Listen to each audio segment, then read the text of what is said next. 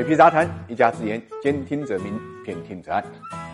正所谓新官上任三把火啊，那么即将就要就任美国总统的拜登呢，近期推出了一点九万亿的经济刺激计划啊，被称为美国的救援计划。整个计划呢是以稳定经济、恢复发展为核心的，具体包括呢，向大部分符合条件的美国公民每人直接发放一千四百美金，连同特朗普去年十二月公布的六百美金一起发放到每个美国公民手上的现金啊，会达到两千块美金。除此之外呢，这份刺激计划还将最低工资呢从每小时七点二五美金呢提高。到十五美金，将失业救济金从每周三百美金提高到四百美金，期限呢延长到九月底，把没有付房租或者房贷面临驱逐、丧失抵押品赎回权的暂停期呢延长到九月底，给州和地方政府呢三千五百亿美金的补助，给幼儿园、中小学以及大学一千七百亿美金的补助，五百亿美金呢将用于新冠病毒的检测，两百亿美金呢用于全国新冠疫苗的接种。值得一提的呢，这只是拜登团队公布的第一项刺激计划。啊，那么另外一项经济刺激计划呢，会在二月份公布，将着眼于改善基础设施、对抗气候变化、推动种族平等等长期目标。总统出手宽处当然是好事，但问题就在于如此大规模的刺激计划，除了部分财政政策之外，提案中的关键条款，比如说对各州的援助、医保金等，都要在参院呢获得至少三分之二的超级多数票，也就是六十七票才能通过。那么现在民主党虽然整体上掌控美国参众两院，但未来以大于三分之二的票数通过一。项法案的可能性还是比较小的。实际上，在此前推动第一轮经济纾困方案时候呢，参议院的共和党人呢就展现出了极端保守的态度。大家要知道，一点九万亿的经济刺激计划相当于美国 GDP 的百分之九，再加上去年美国国会先后批准的二点二万亿和九千亿的这个纾困法案，三波纾困资金呢一共超过五万亿。二零零八年金融海啸期间呢，美国也才花了不到八千亿。那么五万亿的美元放水对整个市场意味着什么呢？一方面意味着美国政府举债规规模。将进一步扩大，并且正在以债务货币化的形式向全世界分摊、转移财政的经济负担。另外一方面呢，大规模的财政刺激啊，也会导致金融市场流动性过剩，催生了资产泡沫。那么，世界银行也对此发布警告，包括美国在内的各国正面临着前所未有的大规模刺激以及日益增长的债务风险，这将在未来几年内